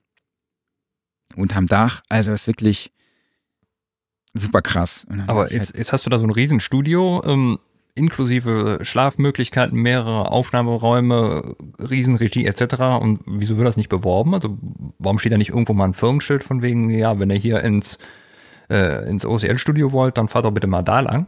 Also auf der Website steht natürlich die Adresse, ne? Aber mhm. ähm, ja, ich meine, wenn du da hinfährst, ich meine, rund, rundherum ist ja auch gar nichts. Mhm. da ist kilometerweit oder zwei Kilometer weit einfach nichts, egal in welche Richtung. Ne? Also ich meine, das muss das Haus sein, wo, wo es dann halt auch okay, ist. Also ne? sprich, da äh, brauchst eigentlich gar kein Schild. So. Du fährst also, einfach ins Nirgendwo und das ja, Haus, was da ist, das ist es. Genau, aber ich habe mich natürlich schon gefragt, äh, was macht mhm. ein Studio? Ne? Da, da. Aber die sagen halt, ja, das ist halt genau das Ding. Du kannst halt außerhalb der Stadt kannst du halt laut sein. Das stimmt. Da stört dich, da störst du niemanden. Und das muss mhm. auch gut besucht sein, auch von Studios. Als ich kam, waren die halt gerade auch eine Session am Abräumen. Es war dann auch ein Engineer da, der Josh. Der hat mich dann auch da rumgeführt. Ja, das war schon cool. Und die haben die ganze Zeit auch irgendwie von einem ne, ja, wir, wir bauen gerade noch im Gartenhäuschen eine kleine Regie auf. Die ist aber noch nicht fertig und so. Und das war alles so ein bisschen, ja, ja, ja. Aber komm, äh, wir zeigen dir die trotzdem. Ja, dann komme ich da rein. Da steht da eine 47 kan äh, 67, äh, 64 Kanal, jetzt habe ich es. SSL G4000. Das Gartenhäuschen möchte ich sehen. Also ich dachte, Leute, wollt ihr mich verarschen? also, ja, ich meine, äh, Gartenhäuschen ist dann aber auch äh, mindestens 50 Quadratmeter oder noch mehr, ne? Ja, total. Also es war, es war wirklich richtig krass. Krasses Ding. Wahnsinn. Also eine SSL 4000 da mit 64 Kanälen einfach mal zu haben, das war schon, war schon ganz übel. Aber der Engineer hat mir dann auch erzählt, ja, Marc, weißt du, das Geld, was die SSL gekostet hat, das wird die nie im Leben wieder einsp einspielen. Das hat er ganz klar gesagt. Das Ding ist halt dahinter, dass ähm, der, der Dan, mit dem habe ich auch gesprochen, der hat mir erzählt, warum er das Studio gebaut hat. Er hat halt gesagt, er hatte eine Band aus den 80ern, die hat noch nie eine Platte aufgenommen hat. hat. So. Und er wollte immer, dass die mal eine Platte aufnimmt. Mhm. Also hat er sich gesagt, er baut jetzt ein Studio. Dann Er hat er einen Freund mieten gehabt. können. Genau, nee, er wollte eins bauen. Dann hat er Okay. einen Freund gehabt, der Studios baut. Der hat dann aber gesagt, ja, ich baue aber nur große Studios. So. Dann hat er halt ein großes Studio gebaut und hat dann irgendwann dieses Riesenhaus gefunden und hat das gekauft und hat da ein Studio reingebaut. Mal, mal einfach so. Ja, und er ist aber halt eigentlich in der Baubranche tätig und verdient da wohl seine Kohle. Okay, sprich, er, er hatte die entsprechenden Möglichkeiten. Genau, er hat hier entsprechende Möglichkeiten. Der Josh hat mir auch gesagt, ja Marc, wenn wir ein neues U87 brauchen, dann gehe ich einfach zu Dan, sagt ihm, ja, ich brauche ein neues U87 und dann kauft der Dan eins. also, Das sind natürlich traumhafte Arbeitsbedingungen, ne? ja, ja. Ich meine, das werden die wenigsten Studios haben, ähm, dass du einfach nur sagen kannst, ja, das Budget ist quasi unbegrenzt. Wir Mhm. machen einfach, ne? Aber klar, ich meine, wenn du die Möglichkeit hast, dann ist das natürlich jetzt äh, gerade aus künstlerischer Sicht ein Traum einfach, weil ja, sky's the limit, ne? Ja, definitiv. Absolut. Also das ist halt, ist schon echt cool. Ja. Und er ist auch ein riesiger Beatles-Fan. Also da stehen auch Elemente. Es gab wohl in Calgary auch mal ein Hardrock-Café. Mhm. Das wurde aufgelöst und dann hat er einfach so Elemente, also so eine, ich weiß gar nicht, wie nennt man das, eine Glasscheibe, auf der so Beatles, die Beatles gemalt sind. Aber nicht Mhm. gemalt. Ich glaube, das sind wirklich so, ich kenne das von früher, so Tiffany. Ich weiß es Mhm. nicht, keine Ahnung. Ihr wisst Ja. vielleicht, was ich meine. Also wirklich mega krass. Genau. Zweite Station, nee, Quatsch, dritte Station war dann wirklich zwischen Edmonton und Calgary, ziemlich genau, in, in der Nähe von Red Deer. Da habe ich einen, Mhm. den Country-Musiker und Produzenten und Engineer Ben Crane besucht. Mhm. Auf der Fahrt dorthin bin ich durch den National, also durch den Nationalpark gefahren. Die ähm, Autovermietung hat mir auch am Anfang empfohlen, ey Marc, bei den Witterungen, wenn du da wirklich durch den Nationalpark fahren willst, ne, durch den Banff National Park, dann nimm doch wenigstens Winterreifen. Wir würden dir aber halt auch empfehlen, ein größeres Auto zu nehmen. Moment, du, du hattest keine Winterreifen drauf? Ja, ich dachte, hallo, ich habe einfach das Billigste vom Billigsten gebucht. Ich habe gar nicht gesehen, dass da keine Winterreifen drauf sind. Das hat man mir erst dann vor Ort gesagt. Ich glaube, Ja, wenn ich das vor Ort gesehen hätte, dann hätte ich, ich das gewusst hätte, dass da, dann hätte ich das wahrscheinlich vorher schon gebucht. Aber okay, die haben mir dann gesagt, okay, wir empfehlen dir Winterreifen, Leben auf der auch ein Überholspur. größeres Auto. Ich dachte, ja, okay, und dann bin ich da durch diesen Nationalpark gefahren und ich dachte einfach nur, ey komm, willst du nicht einfach umdrehen? Es lag halt echt Schnee, teilweise hat es geschneit, es war echt unfassbar krass. Teilweise kam mir gar kein Auto entgegen. Äh, oder halt einfach nur riesige SUVs. Mhm. Es war wirklich mega krass. Ich war dann auch echt froh, als ich dort angekommen bin. Ich habe teilweise echt gedacht, ey komm, ist es das wert, drehst du nicht um. Aber dann kam ich in der Lodge da an, die ich gebucht hatte. Es war mega cool. Am nächsten Tag war ich da an einem See, wo mir fast die Hand abgefroren ist. Da ging auch mein iPhone aus. Ich wollte eigentlich super schöne Bilder machen von dieser Region, von diesem See, der so schön zugefroren ist und dann der Berg im Hintergrund und so. Und vorne wurde gerade so ein äh, Eishockey-Rink freigemacht von so einem, von so einem Bagger. Es war richtig idyllisch, aber es war einfach so unfassbar kalt. Das, ich hatte tatsächlich dann noch so einen Shutter von iRig, habe ich mir so einen Shutter besorgt, Mhm. so ein, äh, so ein Selfie-Gedöns. Da habe ich das ein bisschen verwendet, aber wie gesagt, irgendwann ging dann mein iPhone aus und dann, weil, weil dem war es zu kalt. Genau. Ähm, bin dann aber, habe dann eine Nacht dort in dem Nationalpark ver- verbracht und bin dann Mhm. nach Red Deer gefahren zu Ben und auf der Fahrt dahin, strahlender Sonnenschein, unfassbare Landschaft, total emotional, wirklich Gänsehaut pur. Ich habe so viele Bilder gemacht. Es ist der absolute Wahnsinn gewesen. Ich bin so begeistert von diesem Land. Großartig. Ich hatte dann auch wirklich zwei Stunden lang niemanden gesehen tatsächlich und habe mir schon ein bisschen Sorgen gemacht, weil draußen minus 30 Grad, du hast kein Handynetz, es kommt dir keiner entgegen, ist irgendwas passiert. Ja, was hättest du denn da mal so- gemacht? Keine Ahnung, will ich auch gar nicht drüber nachdenken. das Ähm, wurde ja auch nicht gesagt, also von wegen, äh, Nö, wie gesagt, ich habe mir mal irgendwann gedacht, da kommt keiner entgegen, vielleicht ist die gesperrt oder so. Aber es war wirklich dann irgendwann strahlender Sonnenschein, die Straßen waren frei und ich dachte, okay. Und irgendwann kam mir dann auch wieder jemand entgegen und ich habe mich riesig gefreut. Und es war, ich bin auch einmal so ein bisschen stecken geblieben, weil ich rechts rangefahren bin, um Fotos zu machen. Aber ich habe Rückwärtsgang wieder reingelegt, okay, dann ging's. Eieiei. Genau, also war, als ich dann auch bei Ben ankam, die kam direkt mit so einem Kabel raus, um meine Batterie zu laden von dem Auto. Ich dachte, was wollen die jetzt von mir? Ne? Ja, Mhm. Es gibt da immer so Stecker und dann beim, nachts bei minus 40 Grad kann die Batterie schon mal kaputt gehen. Dann haben die sogar extra bei der, wir haben das Ding nicht gefunden, haben die extra sogar bei der Autovermietung angerufen und gefragt, ähm, wo können wir das dann reinstecken? Ne? Ach, Dann haben die halt gesagt, ja, gibt's nicht. So, also, gibt's bei uns nicht.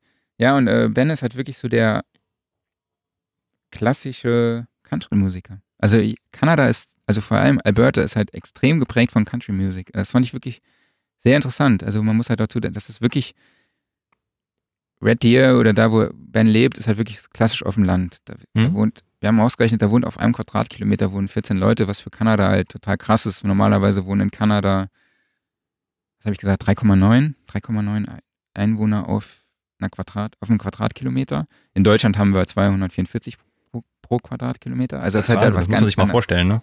Also da ist halt, ich kam in die Einfahrt von ihm rein, da standen halt vier Briefkasten. Das war halt dann die Einfahrt von irgendwie vier Parteien, die aber Mhm. halt einen Kilometer weit auseinander wohnen. Also das war, Irre. das war auf jeden Fall mega krass und ich habe dann auch bei ihm, er hat dann so eine Holzhütte da, neben dem Haus, in dem er mit seiner Frau Sherman lebt. Ähm, und in diesem Haus gibt es dann halt auch die Möglichkeit B2B, also, ach Quatsch, B2B, Mhm. äh, doch, ne, B&B. B&B. Ja. Bed and Breakfast. Ja, Ich habe dann noch da gepennt und wir haben halt super viel über Musik gequatscht, über seine Recordings und was mich halt echt beeindruckt hat, war, er hat natürlich auch so ein Avantone-Mikrofon oder, ähm, ach Quatsch, nicht, habe ich Avantone gesagt? Mhm. Auvatone meine ich natürlich, da ein günstigeres FX. Und damit bastelt er halt. Ne? Also er sagt, bei ihm kommt es halt mega krass auf den Musiker an. Ne? Da hatte mal Mhm. irgendwie einen 80-Jährigen, der einen Song für seine Frau geschrieben hat. Den hat er aufgenommen mit der Gitarre von dem Typen, die natürlich nicht ganz in, in, in Ton war. Mhm. Er hat aber gesagt, ich nehme die trotzdem auf, so wie er ist, um diesen Charme einfach zu kriegen. Ne? Und Ja. er hat dann quasi nachher, Nummer zwei, hat dann im Nachgang nochmal seine Gitarre eingespielt. Also er, Mhm. Man hört auch, hat das dann links rechts gepennt, man hört halt Mhm. rechts, dass es out of timing ist, aber Mhm. es hat halt trotzdem diesen Charme. Ich meine, der hat nach, der ist 80 Jahre, hat irgendwie nach, keine Ahnung, 60 oder 50 Jahre Ehe diesen Song für seine Frau geschrieben und nimmt das einfach so mit. Das fand ich super cool. Oder Super. er macht halt auch Musik mit seiner, mit seiner Tochter, ähm, die dann auch Geige spielt. Er hat dann auch irgendwann so eine Dumbro, aus, Dumbro ausgepackt. Mhm. Ähm, ja, es war halt wirklich so ziemlich cool. Er hat auch wirklich ein ganz, hat ein iMac mit Logic drauf, hat ein, zwei Focusrite Interfaces und mehr hat er eigentlich gar nicht, ne? Hat dann noch eine Abhöre. Weiß jetzt gar nicht mehr, äh, was das für eine war, aber auf jeden Fall hat er auch Connections zu Nashville, Musiker dort, die für ihn Sachen einspielen, wo dann halt auch bei diesem 80-jährigen Mann hat er irgendwie jemanden gefragt, auch Nashville, ich glaube, der, der den Bass einspielt. Ich glaube, das ist ein sehr bekannter Bassist aus Nashville, den hat er dann halt einfach angerufen. Und der hat dann noch gar nichts dafür verlangt, weil er gesagt hat, ey, ich finde die Nummer so geil, ich finde die Idee dahinter so cool von diesem älteren Mann, der jetzt den Song da für seine Frau spielt. Und das kam da halt extrem rüber. Das fand ich schon, das hat mich schon sehr, sehr beeindruckt, muss ich wirklich Ja. sagen. Seine Frau war auch total nett. Äh, Die hat für mich gekocht. Morgens gab es Frühstück. Die haben halt auch deutsche Vorfahren. Es gab wirklich viel zu reden. Wir haben über Politik, über Religion gesprochen. Über Eishockey natürlich, was da ein Riesenthema ist. Über die komplette kanadische Mentalität, die Unterschiede zwischen Europa, Kanada und den USA. Und es war wirklich, wirklich sehr, sehr cool, auch die Leute dann dort vor Ort einfach kennenzulernen. Ja, also Ja, das war, kann ich mir gut vorstellen. Das war, war, war wirklich echt cool. Also, aber klar, da hängt halt auch ein Bisonschädel in seinem, in seinem Ja, Dings. Da ist ein Kamin, da ist alles aus Holz, da stehen Cowboy-Stiefel. Äh, Das da ist dann halt alles so, ne? sehr, sehr countrymäßig angehaucht. Äh, hat dann auch eine Wand, die so ein bisschen mediterran wirkt. Mhm. Und dort hat er dann die, die Tür von seinem, von seinem Elternhaus quasi drin. Also das Mhm. wurde dann irgendwann abgerissen. Äh, das stand auch in dem gleichen, auf dem gleichen Gelände, also in Mhm. des gleichen, der gleichen 10 Quadratkilometer irgendwo. Wahnsinn. Und ähm, ja. er hat, glaube ich, auch Verbindung. Genau, dann hat er diese Tür genommen, hat die so ein bisschen restauriert und hat die dann dort in seinem Studio zu seiner Vocal Booth, wie er dort hat, also einen kleinen abgetrennten Aufnahmeraum hat, dann als Tür eingebaut. Also wirklich. schöne Idee. Schöne Ideen. Also Ja. auch die, die Holzbalken aus dem, dem Haus stammen auch aus dem alten Haus und so ist halt irgendwie überall dieser Flair drin Ja. von diesem Ranchland, sage ich jetzt einfach mal. Ne? Und das, ich meine, da leben halt nur Cowboys Mhm. oder halt Leute, die auf dem Ölfeld arbeiten. Ja, jetzt muss ich aber noch mal ganz kurz blöd zwischenfragen. Äh, Gibt es große Unterschiede zwischen kanadischer Country-Musik und dem, was man jetzt so allgemein als US-amerikanische Country-Musik kennt, oder geht das einfach fließend ineinander über? Ähm, es gibt mittlerweile, da haben wir auch sehr lange drüber gesprochen, so viele verschiedene Varianten von Country Music. Mhm. Also er macht halt eher so dieses Singer-Songwriter Country Music. Natürlich Mhm. auch mit ein bisschen Schlagzeug begleitet, aber jetzt nicht so dieses, ich nenne es jetzt einfach mal Nickelback Country Music. Also dieses poppige Country Music mit einer ultra fetten Bassdrum Mhm. und äh, diesen blöden Texten, Baby, Baby, Baby, was weiß ich, sondern dort, denen ist halt das Lyrische sehr wichtig. Es ist halt wirklich nicht sehr poetisch, sage ich jetzt einfach mal. Mhm. Aber textlich geht es halt um die Themen, die die Leute dort interessiert. Also zum Beispiel wirklich die harte Arbeit auf den Ölfeldern als Cowboy.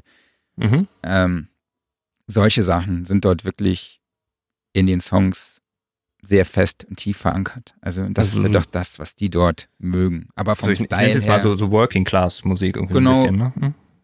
gar nicht despektierlich, Hm? despektierlich gemeint, aber Ja, so nicht. kann man es schon, kann man es schon ausdrücken, genau. Mhm. Genau. Das ist ja auf jeden Fall, muss ich wirklich sagen, da war ich echt traurig, als ich da gefahren bin. Also das war wirklich richtig cool bei denen. Die waren total sympathisch und nett. Also da möchte ich auf jeden Fall, die möchte, die beiden möchte ich auf jeden Fall auch noch mal, noch mal besuchen. Also Ja, kann ich mir gut vorstellen. Das klingt auch alles so total herzlich. Mm, Definitiv. Hat, wir haben, hat ihn so ein bisschen über unsere Sprache lustig gemacht. So, Ach, das kann man, glaub ich, auch gut. Ja, ja, wie hart die halt für die beiden klingt. Aber es gibt dann halt auch Mhm. so Sachen, wir werden da natürlich schon so ein bisschen verarscht. Es wird sich schon so ein bisschen über uns lustig gemacht auch. Finde ich völlig in Ordnung. Ja. Ich meine, ich habe ja auch, eine meiner Fragen waren zum Beispiel, ja, ist es in Kanada immer kalt? Äh, esst ihr wirklich zu allem äh, Ahornsirup und schaut ihr wirklich den ganzen Tag Eishockey? Ähm, also solche Fragen. So war es halt auch, das hat auch immer die Interviews irgendwie aufgelockert, ja, also Mhm. ähm, und es war tatsächlich auch super spannend teilweise, genau. Jetzt, äh, wo wir gerade schon bei den Klischees sind, jetzt muss ich als alter South Park-Fan mal fragen, sind Kanadier eigentlich alle eckig? Nee, nee, schade. Ach, ja, die waren tatsächlich alle ganz normal. Die sahen tatsächlich alle irgendwie deutsch aus, aber ich meine, ne, die hatten ja auch alle irgendwie deutsche Vorfahren. Also beide, die ich jetzt da getroffen hatte, hatten deutsche Vorfahren. Genau, dann ähm, bin ich dann auch nach Edmonton gefahren, habe dort zwei kleinere Studios besucht, die Edmonton Studios, mhm. ist eher so ein kleineres Projektstudio. Ähm, Ach, schöner Name. ja, fand ich super witzig, auf jeden Fall. Studio in Edmonton, Edmonton Studio. Hab dann dann den Trevor ge getroffen, den Miteigentümer. Die haben mir dann auch so ein, ja, es gibt da ein, einen Aufnahmeraum, eine Regie, äh, ein ganz gutes Angebot an Mikrofonen. Tatsächlich, ich glaube hauptsächlich auch amerikanische Sachen. Das hat man schon gemerkt, dass überall so ein bisschen, also Neumann-Mikrofone auf jeden Fall Mhm. äh, auch Bayer Dynamic, aber sonst war halt hauptsächlich amerikanische Hardware im Einsatz. Mhm. Und achso, ja, was, was ich bei Ben auch noch so witzig fand, war, er hat mir jetzt im Thema Mikrofone, er hat mir dann auch erzählt, dass er sich dann ab und zu auch mal Mikros ausleiht, wenn er mehr braucht. Ne? Er hat so einen Mikrofonverleih, der nicht weit um, entfernt ist, sind nur so 50 Minuten Fahrt. Ein Ach so, ja dann. Ja, ist ja quasi um die Ecke, ne? Ja gut, Genau, wie du schon nee. sagtest, für Kanadier ist das wahrscheinlich um die Ecke, ne? Genau, ist es. Also ist einfach so. Ne? Bei den Entfernungen ist einfach super krass. Äh, zum, da kann ich nachher noch Anekdoten erzählen. Ein paar Anekdoten habe ich noch. Ähm, ja, mit Trevor habe ich halt viel über das Musikbusiness in Kanada auch gesprochen und über Mhm. die Studioszene allgemein und halt auch was sehr über das Thema sozial. Ähm, nee, Quatsch. Altersvorsorge und Rente. Mhm. Wir haben ein bisschen drüber gesprochen und irgendwann meinte, er hat halt nichts. Er hat wirklich Jobs, die nur so zeitlich begrenzt sind und macht halt auch noch das Studio. Mhm. Sein Job als Dozent an der Uni ist begrenzt. Studio läuft, sagt er. Aber klar, ist halt auch immer so die saisonabhängig und kann auch mal weniger gut laufen. Ja. Und er hat halt, hat auch eine Tochter, lebt in Edmonton. Edmonton ist auch eine teure Stadt. Und er hat halt keine Altersvorsorge, keine Rente. Und ja, so ging es eigentlich bei allen. Äh, Bei Also allen war es so, mit denen ich Man muss sich habe. quasi privat da irgendwie drum kümmern, Mhm. wenn es Ja. möglich ist. Ja, genau, aber die, die Mhm. machen es nicht. Ne, Die wissen nicht, was ist, wenn sie in Rente gehen. Die haben keinen Plan. Die, die machen sich wahrscheinlich dann erst Gedanken. Ne? Also, Also wirklich, weil sie es nicht wollen oder weil es finanziell gar nicht möglich weil es ist? finanziell nicht möglich ist. In Deutschland Okay. ist das ja Sozialstaat, du zahlst ja deine Sozialabgaben, alles Mögliche. Ne? Du kriegst nachher Mhm. irgendwie eine Rente, du kriegst aber vielleicht nachher Sozialhilfe oder was weiß ich. Mhm. Aber in Kanada gibt es da solche Strukturen überhaupt gar nicht. Also du bist Ach, halt okay. einfach, du musst wirklich komplett für dich alleine sorgen, ne, was Ja. später im Alter ist. Und er hat halt nichts und irgendwann mag, meinte er dann auch so, wow, krass, Marc, ey, solange ich länger, je länger ich mit dir darüber rede, umso depressiver macht's mich. Ähm, lass uns bitte über was anderes fragen, äh, reden. Ne? Ich habe dann gefragt, ey, spielst du Eishockey? Dann war die Stimmung auch wieder gut. Ne? Das Dann kann ich mir über Eishockey vorstellen. gesprochen, wirklich richtig geil, über die, das Battle of Alberta, was ich in Calgary gesehen habe, Calgary Flames gegen die Edmonton Oilers. Ähm, da war die Welt wieder in Ordnung. Also so, Mhm. das war auch bei Ben und so, bei Ben und Sherm, die haben auch voll viel über Eishockey mit mir gequatscht. Es scheint wirklich so ein Halt zu sein irgendwie. Ne? Ja. Also es ist wirklich ein Thema, was dort fokussiert, Mhm. was die Leute auch so ein bisschen von den sozialen Umständen und politischen Sachen gerade ablenkt. Ne? Also Ja. es ist wirklich cool. Also ich fand's, ja, ich fand's echt cool, muss ich wirklich sagen. Und ähm, auch Trevor war ein super Typ. Äh, über das Studio werde ich auch noch, noch einen Bericht schreiben. Aber das war so, ich versuche jetzt nicht alles irgendwie zu erklären, sondern immer so ein bisschen meine Highlights oder das, was ich, das Besondere, was ich aus den Studios mitgenommen habe. Ja. Und das ist mir da auf jeden Fall in Erinnerung geblieben. Und das war auch bei dem Josh so, den ich in dem OCL-Studio gefragt habe nach dieser Sache. Ich habe die Frage Mhm. gestellt und er sagte direkt, äh, nächste Frage bitte. Also er hat darauf gar nicht reagiert. Okay. Also der war, es ist echt ein Thema, ja. Mhm. Genau, und dann war ich noch in den Velveteen-Studios Mhm. Das war dann deine in Abschluss. Äh, Edmonton. Genau, das war dann so mein Mhm. Abschluss. Da war es wirklich minus 37 Grad draußen. Randall Lynn, mit dem ich mich dort getroffen habe, mit dem war ich auch nachher beim Eishockey, schrieb mir, er mag unsere Klingel vorne funktioniert nicht. Äh, unsere, die Vordertür ist auch eingefroren. Wahnsinn. Kannst du bitte an die Hintertür kommen? Da gibt es halt keine Klingel, kannst du einfach anrufen. Mhm. Ich dachte nur so, ich muss jetzt bei minus 37 Grad meine Hand das iPhone rausschauen, was dann ausgeht. Mein iPhone nutzen. Hm. Und es ist einfach so arschkalt. Also meine Handschuhe haben auch gar nichts gebracht. Ich musste die Mhm. die ganze Zeit in meiner Jacke halten. Ne? Also wirklich. Man kann sich das Ja. wirklich nicht vorstellen. Auf jeden Fall habe ich dann halt, hat Rano dann mir die Tür aufgemacht. Dann war der Brad Simmons noch dabei. Äh, und noch ein anderer Brad. Die heißen irgendwie alle Brad. Und haben mir dann das Studio gezeigt. Auch gibt es einen, auch einen großen Mas äh, Aufnahmeraum. Ähm, noch einen kleineren, der auch angedockt ist, was aber eher so als zweite Regie noch genutzt wird, so als kleiner Bereich. Und dann gibt es noch einen großen Kontrollraum. Da stand jetzt auch eine, eine kleine SSL-Matrix. Mhm. Ein bisschen was an Outboard, ein Apollo-Interface, äh, auch eine ordentliche Abhörer und Warm Audio Equipment habe ich auch gesehen, habe auch noch ein bisschen drüber gesprochen. Schön. Ja, bei minus 37 Grad brauchst du auch Warm Audio. Naja, genau, das habe ich mir auch gedacht. Ähm, genau, und das war auch wirklich äh, super Jungs, die machen auch wirklich, die machen sehr viel Indie- Indie-Kram. Mhm. Und mit denen habe ich hauptsächlich über das Thema Bandmarketing gesprochen. Oh, okay. äh, und die Musikszene, Musikbusiness in Kanada. Ähm, die machen auch ein sehr gutes Content-Marketing als Studio. Also die hauen auch immer ein Newsletter raus, wie, wie man als Band seine Musik auf Spotify hostet oder wie man gutes, wie man an, an äh, Auftritte kommt und so. Also das Mhm. ist schon, die machen da wirklich cooles Zeug. Ähm, die wollen eben auch den Bands zeigen, was sie mit ihrer Musik zur Promo machen können, Mhm. weil viele da einfach gar nicht richtig Bescheid wissen. Ich habe sie dann auch gefragt, hey, macht es überhaupt noch einen Sinn, ein Full-Length-Album aufzunehmen? Sie meinte, nee, eigentlich würden sie empfehlen, erstmal eine Single rauszuhauen. Ne? Erstmal eine Mhm. Single aufnehmen, die raushauen, die ordentlich zu promoten, dann vielleicht irgendwie zwei, drei Monate später nochmal eine Single, nochmal, nochmal promoten. Dann eine Fünf-Song-EP raushauen, äh, wo man vielleicht sogar die Songs nochmal, die man vorher aufgenommen hat, nochmal neu aufnimmt und dann Mhm. als einheitlich da rausbringt, weil er sagt halt, Randall sagt halt, ja, okay, in Zeiten von, von den Playlists Mhm. spielt das einfach keine Rolle mehr. Ne? Und Ja, verstehe ich. äh, viele hören auch gar keine ganzen Alben mehr durch. Und wenn Mhm. ein Song irgendwie drei Monate alt ist, ist er halt alt. Mhm. Also, das, ähm, ja, das war so wirklich, darüber haben wir halt viel gesprochen. Mhm. Und dann habe ich halt gefragt, ja, ob es bei denen halt genauso sinnig ist, da man ja durch Musik, durch ganzen Play, die Streamingdienste und durch CD-Verkäufe, davon brauchen wir gar nicht mehr zu reden, man verdient halt weniger Geld als Musiker, ne? Mhm. Und bei uns ist ja so, die, die, die Bands verdienen ihr Geld durch Touren. Ja. Habe ich halt gefragt, wie das bei denen halt aussieht, ne? Und sie meinten dann halt, ja, ist bei denen grundsätzlich auch so. Aber bei denen ist natürlich eine Schwierigkeit, dass du halt auch mal neun Stunden fahren musst von dem einen Gig zum anderen. Stimmt. Ja. Mhm. Also es ist halt nicht so, hey, wir spielen jetzt mal in Köln, dann spielen wir irgendwie äh, in Mannheim, dann spielen wir in München, in Hamburg, in Berlin und Dresden. Äh, das muss man erstmal, ja, das muss man erstmal machen. Also ich meine, die Strecke, die ich von Calgary nach Edmonton gefahren bin, beträgt ungefähr die Strecke zwischen München und Bremen. Mhm. Und das ist ja nur, ich meine, Deutschland ist ja, keine Ahnung, 20 mal kleiner als, Ja. als Kanada. Ne? Das muss man, ich glaube, Kanada ist so groß wie, also Alberta ist größer als Deutschland. Wahnsinn eigentlich, ne? Ja, also das ist schon, schon wirklich krass. Und er meint halt auch, ja, noch in der Stadt ist es halt wirklich auch schwierig, dann Leute zu ziehen. Ne? Ja. Mhm. Das ist halt auch wirklich so ein Riesenthema. Es gibt, Du hast ja auch gerade jetzt bei den Temperaturen das Problem, die Leute überhaupt mal auf die Straße zu kriegen, ne? genau.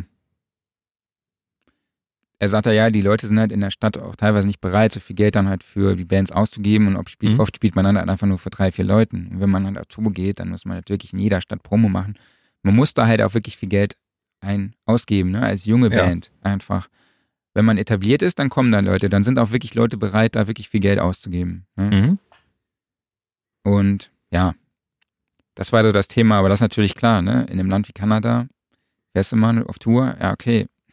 also fahren wir mal neun, neun Stunden. Ich glaube von Boston, also oder auch, wenn du auch die USA mitnimmst, ich glaube von, ich habe, was habe ich geguckt?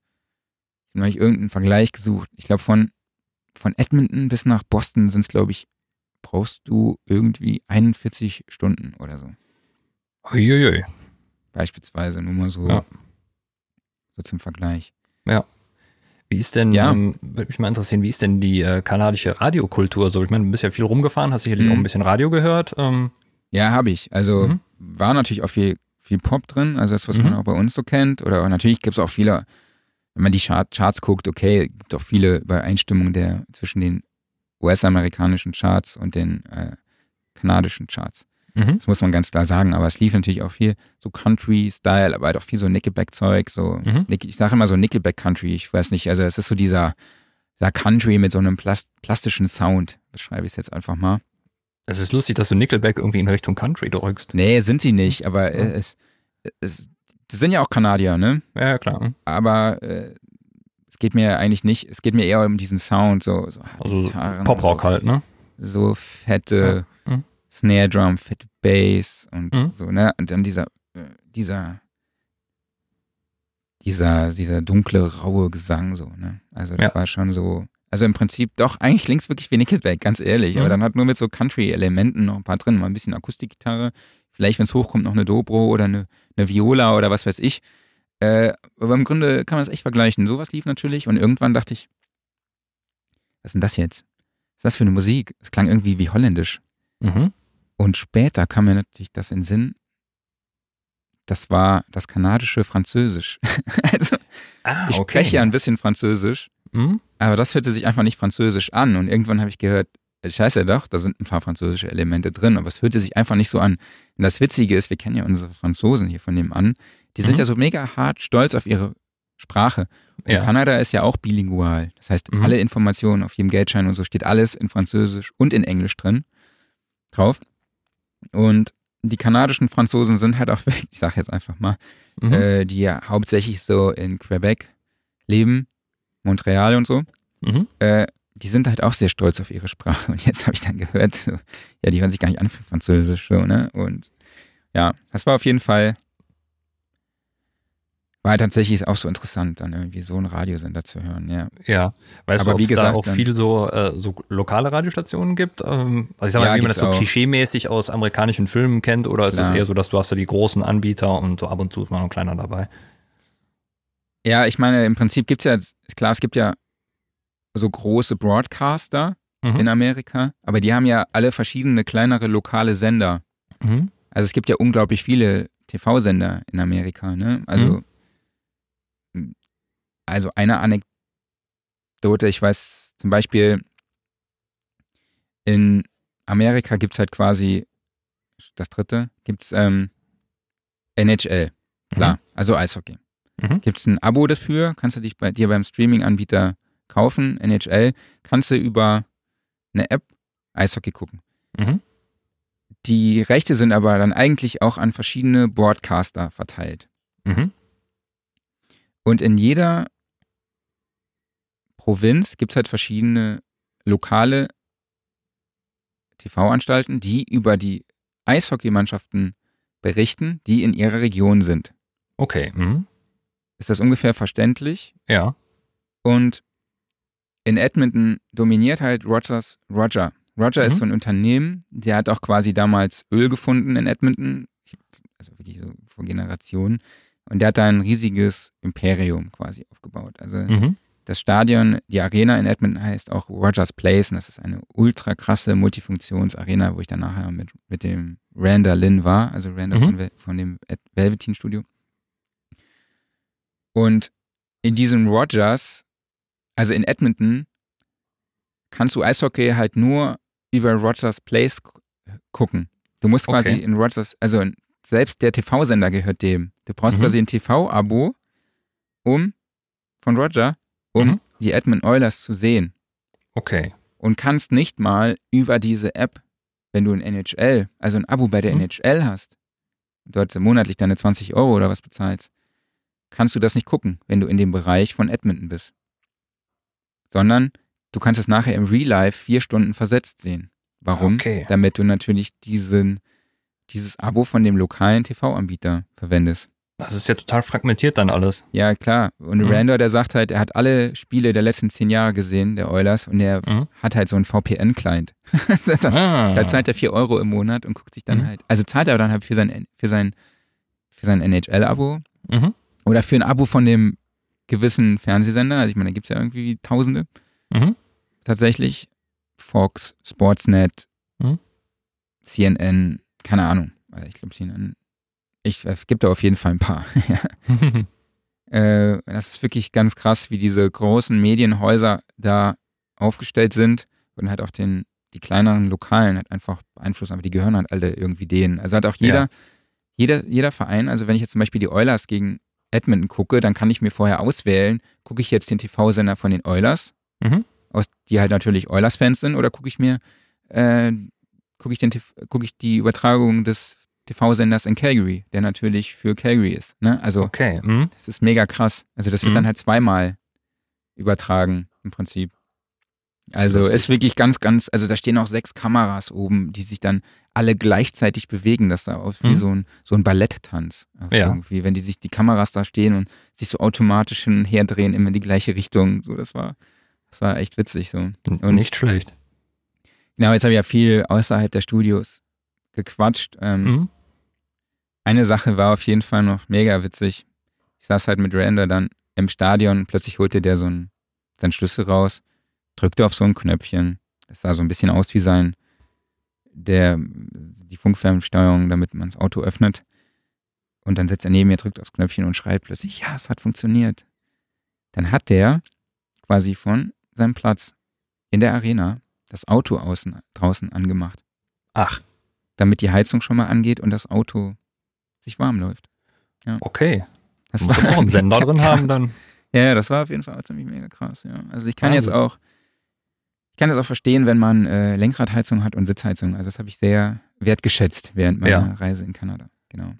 Ja, klar, ich meine, das muss man da einfach im Hinterkopf haben. Da kann man dann halt, ich sag mal, nicht das letzte bisschen Energie sparen, sondern da ist es dann halt tatsächlich äh, jetzt nicht nur komfortbezogen, sondern einfach, äh, wenn du bei den Temperaturen den Wagen draußen stehen lässt, da kannst du nicht vernünftig fahren, wenn du dann da einsteigst.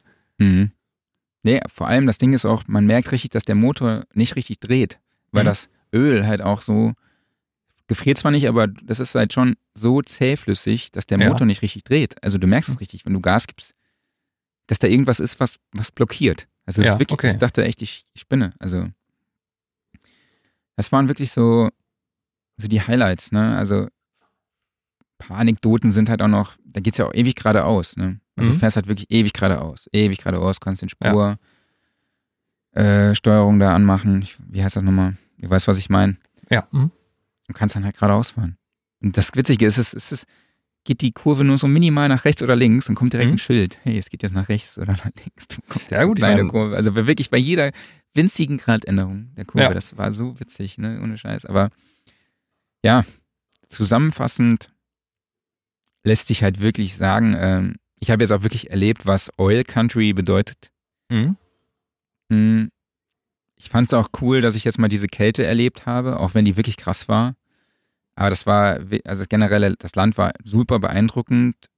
Ich bin auch froh, dass ich eigentlich gar keine Zeit hatte, draußen zu verbringen, sondern nur im Auto war. Äh, Ich bin halt, als ich durch die Rockies gefahren bin, das habe ich eben schon erzählt, durch diesen Nationalpark. Ich halte nur mal fest, einfach ohne so Winterreifen schön. durch die Rockies. Nee, ich hatte ja Winterreifen. Nein, nein, ich hatte, Ach, dann ja, hat sie Winterreifen. Ja, ja, okay. ich hatte ja dann gleich, okay, ich nehme die Winterreifen. Ne? Okay. Ich nehme auch ein Ja. größeres Auto. Mhm. Genau, und ich fand es auch cool, dass ich so die Zeit hatte, mich dann auf diese Menschen dort vor Ort zu fokussieren. Mhm.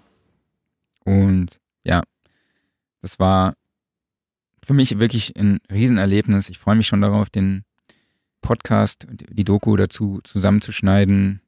Es wird, es wird ein Riesending. Das kann ich mir vorstellen. Also, Du klingst auch total beeindruckt und äh, ja, würde ich auch Ja. gerne mal sehen. Also falls du irgendwann nochmal rüberfliegen solltest und da wieder Termin hast, nimm mich mit. Ja, mach das. Also, es war wirklich, wirklich cool. Ich kann es wirklich nur jedem empfehlen. Ähm, Mhm. Ihr hört's. Ich bin total beeindruckt, äh, bin hin und weg. Ich hab, bin quasi verliebt. Ja. Ja, cool. Jo. Ich glaube, jetzt habe ich genug gelabert, oder? jo, Ja, danke jetzt haben wir- Zustimmen. dreimal äh, Messe gehabt. Wir haben äh, deinen Kanada-Bericht gehabt ähm, und wir haben auf der Uhr jetzt ja, fast anderthalb Stunden. Genau, jetzt würde ich sagen, machen wir Schluss. Ja, haben wir noch irgendwelchen Kleinkram, den wir sagen müssen? Folgt uns überall, wo ihr folgen könnt, uns folgen könnt. Und ansonsten würde ich sagen, hören wir uns Ja. nächste Woche wieder, oder? Ja, genau. Das Schöne ist, ich könnte jetzt einfach noch weitermachen, weil meine Kopfschmerzen sind nämlich weg. Ja, Ich bin auch einigermaßen wach. Hat weil wenigstens etwas gebracht. Ja, ich habe ordentlich Kaffee dabei getrunken, das hat was geholfen. Ich hoffe mal von dem Gehämmere hier nebenan, da hört man nicht zu viel auf der Aufnahme, aber gut. Wir hatten letzte Woche deinen Aufzug, jetzt haben wir hier mein Gehämmere, das wird auch nicht besser hier im Neubaugebiet, aber Genau. gut, äh, so ist es halt, ne? Mir ist nichts aufgefallen. Also von ja daher super. wird wohl alles cool sein. Ja, und selbst wenn, so ist es halt. Okay, Gut, dann, dann vielen Dank Danke. an alle fürs Genau. Zuhören. danke fürs Zuhören. Mein Danke Name dir, ist Marc Marc. Bohn. Mein Name ist Klaus Beetz und wir hören uns nächste Woche zum Genau. Wochenrückblick. Mach's gut und bis denn. Tschüss. Ciao.